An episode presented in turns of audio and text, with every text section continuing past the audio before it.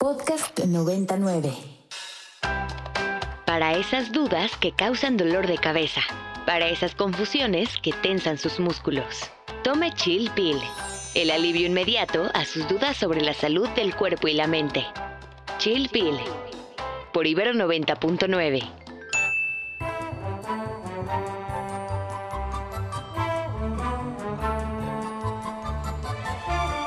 Bienvenidos una tarde más de Chill Pill. Como cada jueves los saluda Daniela Chinchilla por Ibero 99, acompañada de Leonor García. Leo, bienvenida, ¿cómo estás? Hola, mi Dani, ¿qué tal? Muy buenas tardes, buenas tardes a todos nuestros radioescuchas. Gracias por sintonizarnos en una dosis más de medicina radiofónica. Leo, y bueno, pues el día de hoy tenemos a nuestra querida Pau Meneses, como, como cada, bueno, intentamos que esté cada 15 días, pero bueno, a veces se nos alargan un poquito los tiempos. Pero antes de comenzar con ella, les recordamos nuestras redes sociales. Nos encuentran en Twitter en arroba ibero99fm con el hashtag chillpil. En Instagram estamos como chillpil99. O también nos pueden encontrar nuestro número en cabina al 55 520 55 529 25 99. Así es, y también recuerden que estamos en las plataformas, en Spotify, Apple Podcast, Google Podcast, la plataforma de su preferencia, ahí búsquenos como Chill Pill. Y ahora sí, mi querida Pau, ¿cómo estás? Bienvenida. Hola, muy buenas tardes, muy bien, ¿y ustedes? Excelente, Pau, ¿de qué nos vas a platicar hoy? Pues yo creo que ya hemos tocado mucho el tema de que a veces eh, comemos lo mismo todo el tiempo, no salimos de nuestros tres o cuatro alimentos, siempre cocinamos, desayunamos, cenamos exactamente lo mismo. Y entonces, a petición de, las conductoras, vamos a hablar de un nuevo alimento. Bueno, no un nuevo alimento, sino un alimento que a mí me gustaría que probaran, que se dieran la oportunidad de, de probar y de integrar, porque es súper fácil, súper versátil y les quiero platicar todos los beneficios que tiene a nuestra salud. No sé si han escuchado este, hablar de la quinoa. Sí, la verdad es que yo tiene poquitos años que la consumo, yo te podría decir que unos dos o tres. Este, no conozco mucho de ella, sé que tiene eh, propiedades de proteína importantes, pero bueno, como que principalmente, la, bueno, en mi experiencia en las, en las, ensaladas, pero bueno, hay muchísimas cosas que se pueden hacer con ella, entonces platícanos por qué de pronto de unos años para acá se volvió como tan famosa o tan comercial, por así decirlo. Pues fíjate que no es algo nuevo, Dani. Es, de hecho, es un grano ancestral. Es un grano que es, bueno, es un pseudograno y es originario de Perú. Es considerado como el grano de oro por sus múltiples propiedades nutricionales. Entonces, de hecho, nosotros les le decimos quinoa, pero es quinoa, con acento en la quinoa. Em, entonces, bueno, de hecho, la Organización de las Naciones Unidas para la Alimentación y la Agricultura lo nombró un superalimento. Entonces, ¿por qué lo nombró un superalimento? Porque como tú decías, tiene un alto contenido de proteína, tiene un alto contenido de fibra y acuérdense que esa combinación de fibra y proteína hacen que se digiera mucho mejor, o sea, que, nos dé saciedad por mayor tiempo. Tiene un bajo índice glucémico, entonces está padrísimo porque no, nos evita como todos estos picos de glucosa. Aparte, algo súper, súper importante es que contiene todos los aminoácidos esenciales.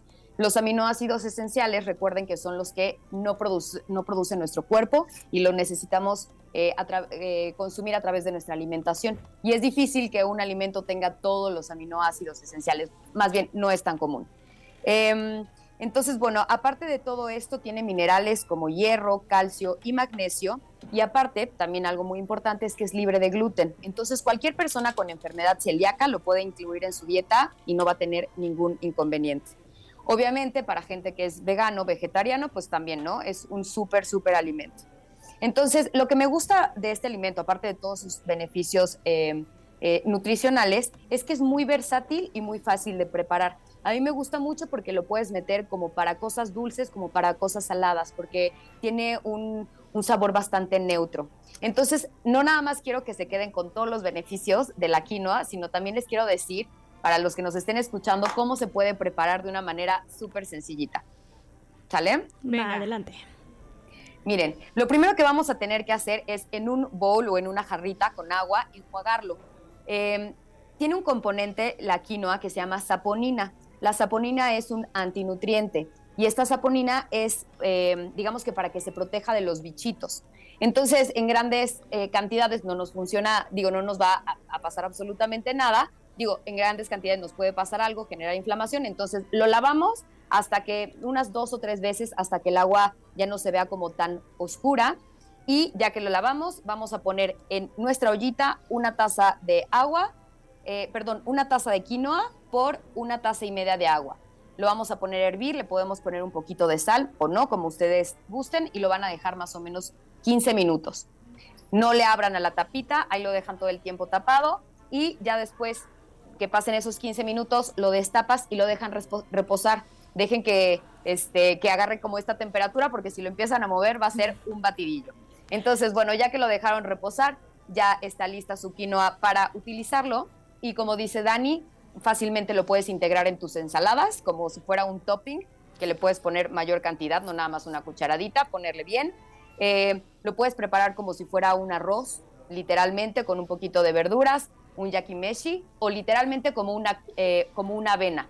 En vez de ponerle avena, le pones quinoa. Le pones leche de avena, le pones un poquito de berries, ajá, lo dejas calentar un poquito, le puedes poner un topping de crema de cacahuate y bueno, es una delicia. Pau, recuérdanos tus redes sociales. Les recuerdo que ahí Pau comparte varias recetas y bueno, pues he visto por ahí varias con esta superfood. Entonces, recuérdanos en dónde te pueden encontrar y, y, ver recetas ricas como estas y recomendaciones de salud también. Eh, estoy en Instagram como pau-menezesl o en arroba happy.healthy.mx. Perfecto. Pues muchísimas gracias, Pau. Nos, nos escuchamos prontito y excelentes recomendaciones, ya se me antojó. Muchas gracias, que estén muy bien, un abrazo. Gracias, Pau. Dani, pues vamos a entrarle al tema del día de hoy. Vamos antes por un vasito de agua para pasarnos esta capsulita y regresamos. Adelante. Qué fácil es sentirse bien. Un vaso, agua y ya está. Aquí te traemos tu cápsula. Hace poco, el 16 de diciembre de 2022, se publicó un nuevo reglamento de la Ley General para el Control de Tabaco en el Diario Oficial de la Federación. Entró en vigor el 15 de enero de este año ¿Qué implicaciones tiene? La intención del nuevo reglamento es ampliar la protección de la salud de la población, en particular de las infancias, contra la exposición al humo de tabaco y emisiones. Por un lado, ya no se permite la publicidad ni la promoción de cualquier producto de tabaco o nicotina, lo cual quiere decir que este ya no esté tan visible en las tiendas. Por el otro, se prohíbe el consumo de dichos productos en lugares como universidades y espacios públicos en general. Esto tiene el fin de mejorar la salud de la población y promover buenos hábitos a las futuras generaciones. A través de los cambios jurídicos se pueden implementar nuevas formas de convivencia social donde las oportunidades de consumir productos de tabaco se reducen.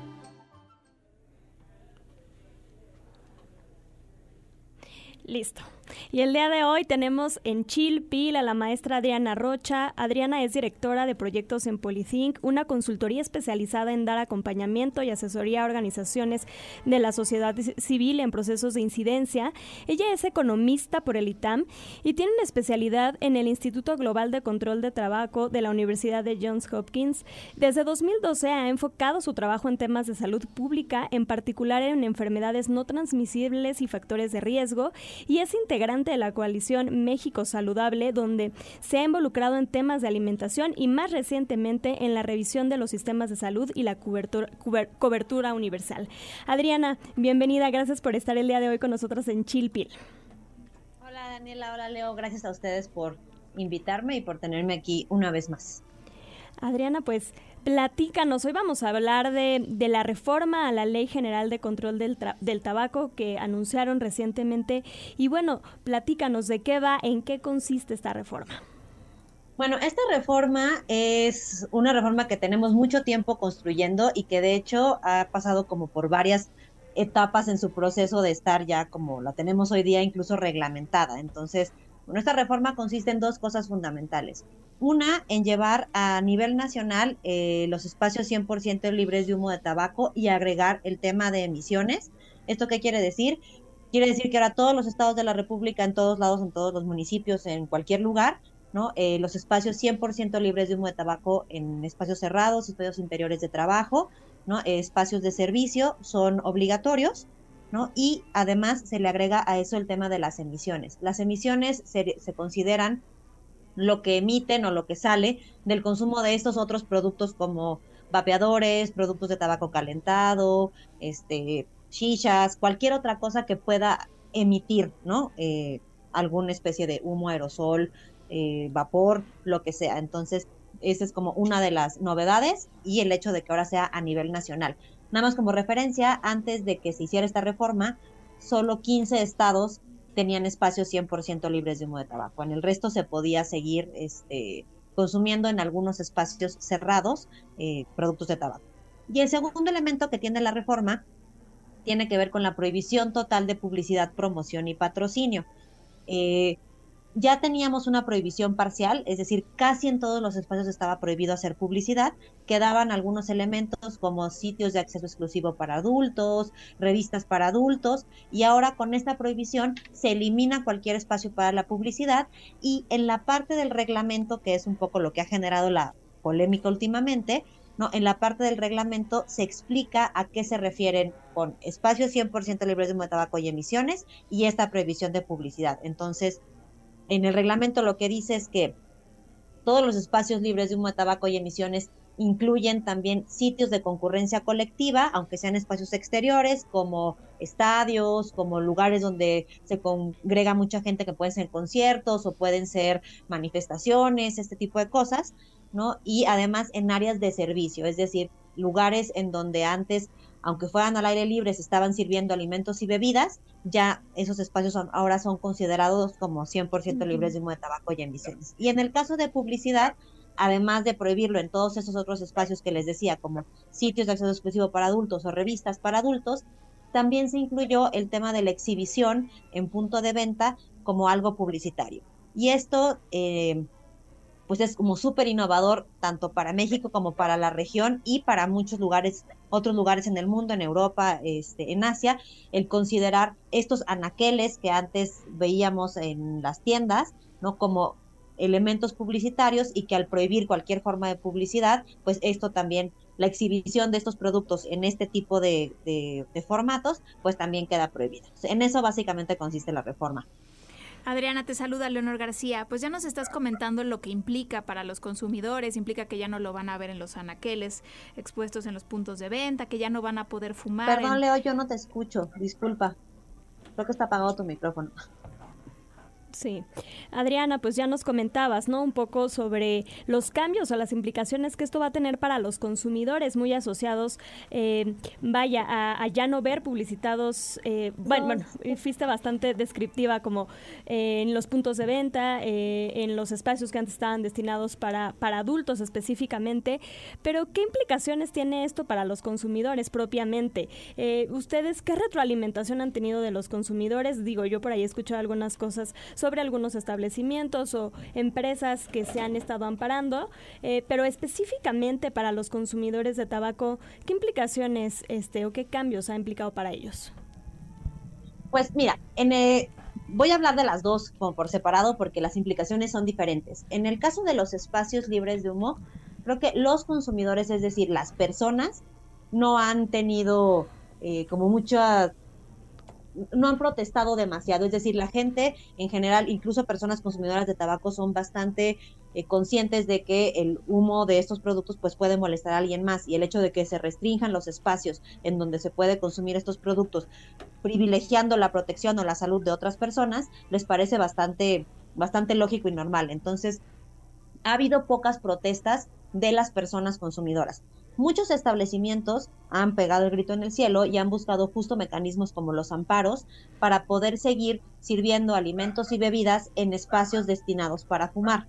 Este, esto, pues, al final, es una medida que busca proteger a las personas que asisten a los establecimientos y que trabajan en los establecimientos y el hecho de que un establecimiento o un restaurante o un bar se ampare y quiera seguir obligando a sus trabajadores y trabajadoras a estar sirviendo, laborando en un espacio donde se consume tabaco, pues es algo que los pone en riesgo, ¿no? Además de que sigue teniendo esta diferenciación entre espacios para personas fumadoras y para personas que no fuman, en donde no necesariamente se cumplen ni siquiera con las características del anterior reglamento. Entonces, en términos de cuáles son las consecuencias para los usuarios, Los usuarios este, no han protestado tanto. El hecho de que haya lugares que se amparen y que muchos establecimientos se están amparando contra esta medida, sobre todo porque ha sido algo que cámaras industriales han promovido que hagan, pues la consecuencia que va a tener es que tengamos establecimientos donde se permita fumar en algunos espacios que no van a cumplir con los requerimientos ni siquiera del anterior reglamento. Va a haber muchos espacios que van a estar respetando la ley este, y vamos a tener personas en riesgo y personas en, que no estén en riesgo. En el caso de la exhibición en punto de venta, que es el principal punto de la publicidad, igual, ¿Cuál es la consecuencia para las personas usuarias de, o consumidoras de tabaco? Pues el hecho de que van a ir a una tienda y no van a ver en la parte de atrás las cajetillas y cuando quieran comprar algo tendrán que solicitarle al vendedor o vendedora pues que les dé el producto de la marca que requieren. Para esto, el reglamento incluye que haya una lista de los productos con el nombre y el precio para que tú puedas incluso consultarla y, y solicitar lo que quieres. Para los establecimientos, ellos alegan que el, la consecuencia o el impacto de esta medida ha sido una reducción muy grande en sus ventas. Eso no ha sido comprobado bajo por ningún, con ningún estudio, con ningún cálculo, con ninguna estimación, solo es lo que ellos dicen. Y el resultado de eso es que hay también una promoción muy intensiva por parte de asociaciones de comerciantes de promover amparos contra esta contra esta medida, ¿no? Actualmente hay uno muy sonado, que es un amparo que se le acaba de otorgar, bueno, un amparo que le otorgó la suspensión definitiva de la medida a OXO, justo para el que ellos pudieran seguir exhibiendo sus productos en los anaqueles. Así es. Adriana, eh, bueno, si de ahí ya, ya me escuchas. Perfecto. Este, pues muchas gracias. Yo quisiera dejar una pregunta al aire antes de ir a una pausa breve. Eh, ¿por, ¿por, qué hacer esta reforma? Es decir, hay gente que está diciendo, eh, bueno, y, por, qué, por qué hacer esta modificación? Eh, que hay quien la está tachando de prohibicionista, pero me gustaría que nos expliques la relevancia de, de llegar a este punto. Pero vamos antes a una pausa musical. Vamos a escuchar Kerosene de Big Pig y ahorita regresamos.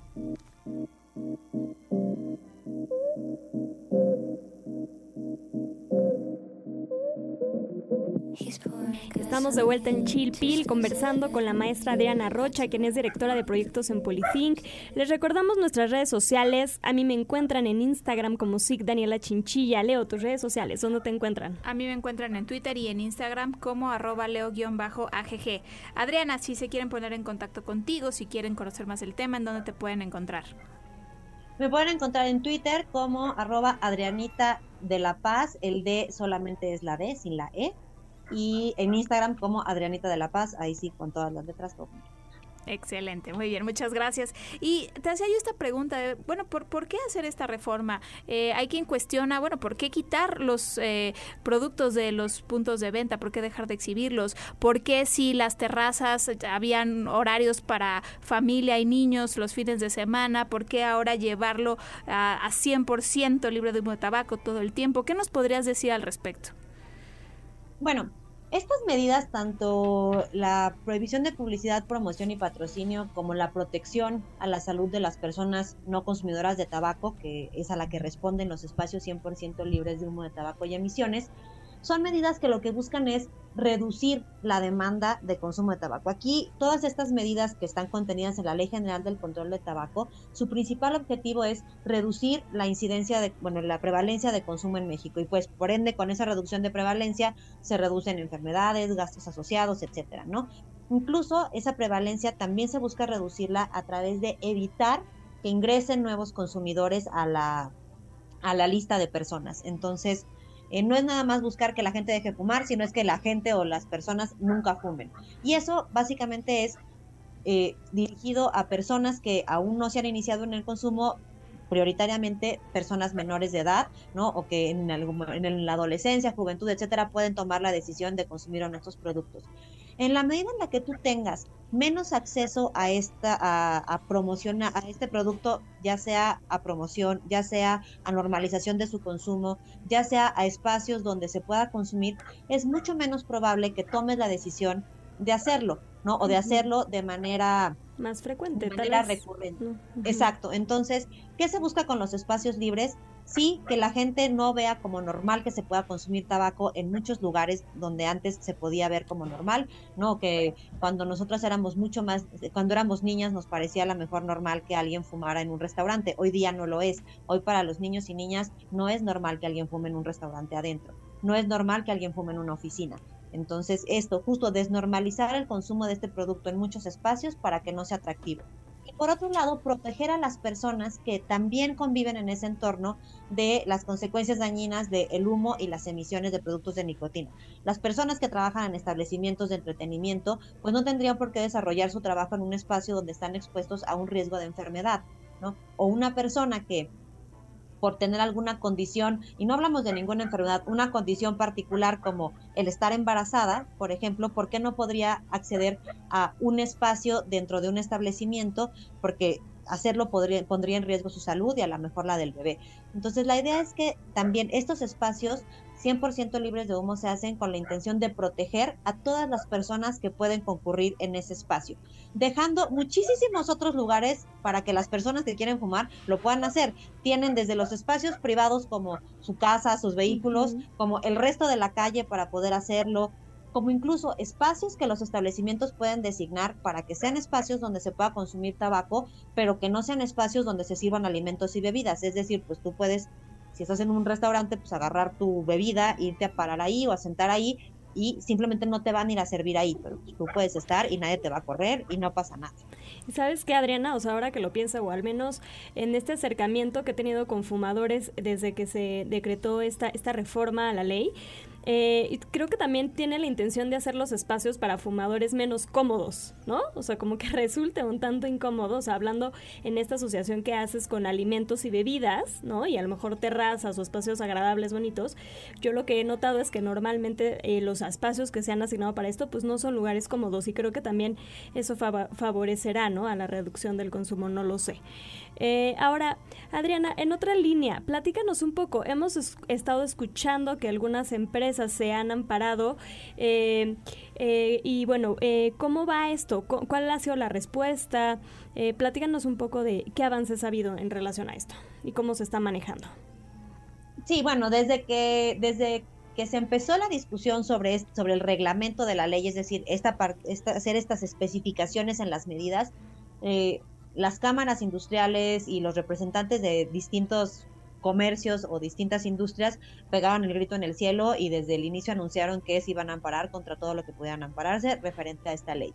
Eso un poco lo hicieron ya realidad. El 15 de enero entró en vigor el reglamento, o sea, se publicó en diciembre del año pasado, entró en vigor el 15 de enero y a partir del día siguiente empezaron a recibirse un montón de amparos por parte de particulares, es decir, de establecimientos en específico, como amparos como más grupales en donde cámaras o asociaciones presentaban un, un amparo. Hay algunos emblemáticos que incluso han salido en medios, pero en realidad se han presentado muchos de los cuales no tenemos ni siquiera un registro completo, porque esto simplemente porque como la ciudadanía no somos interesados o personas involucradas en esos amparos, pues es difícil darle seguimiento.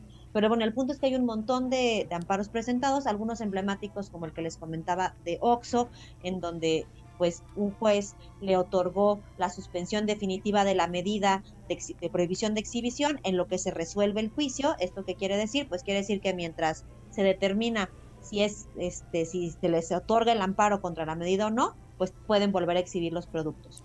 Oye, Adriana, y Perdón, rapidísimo, nos queda menos de un minutito, pero yo no quisiera cerrar sin preguntarte, como usuarios de estos espacios, ¿y qué se puede hacer si vemos que se está fumando en un espacio, eh, no sé, a lo mejor quizá esté amparado, pero podemos denunciarlo? ¿Qué se puede hacer? Sí, Mira, la primera que podemos hacer es justo denunciar al espacio. Hoy día las denuncias son relativamente sencillas, con que uno pueda tomar una foto del espacio y mencionar dónde se encuentra ubicado y enviarlo a COFEPRIS, ya sea vía Twitter o vía su página de internet, que tienen una, un, un, apartado para denuncias, se la pueden recibir, ellos tendrían que estar atendiendo y haciendo una verificación.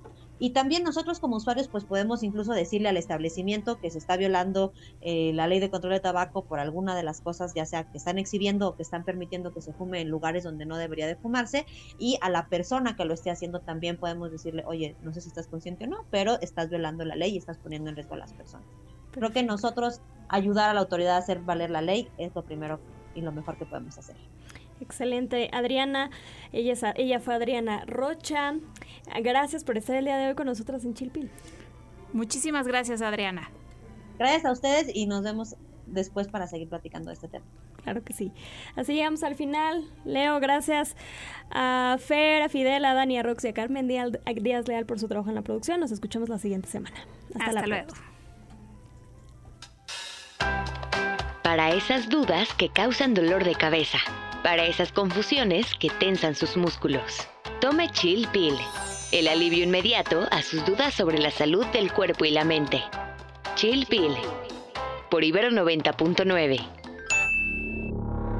Para más contenidos como este, descarga nuestra aplicación disponible para Android y iOS o visita ibero909.fm.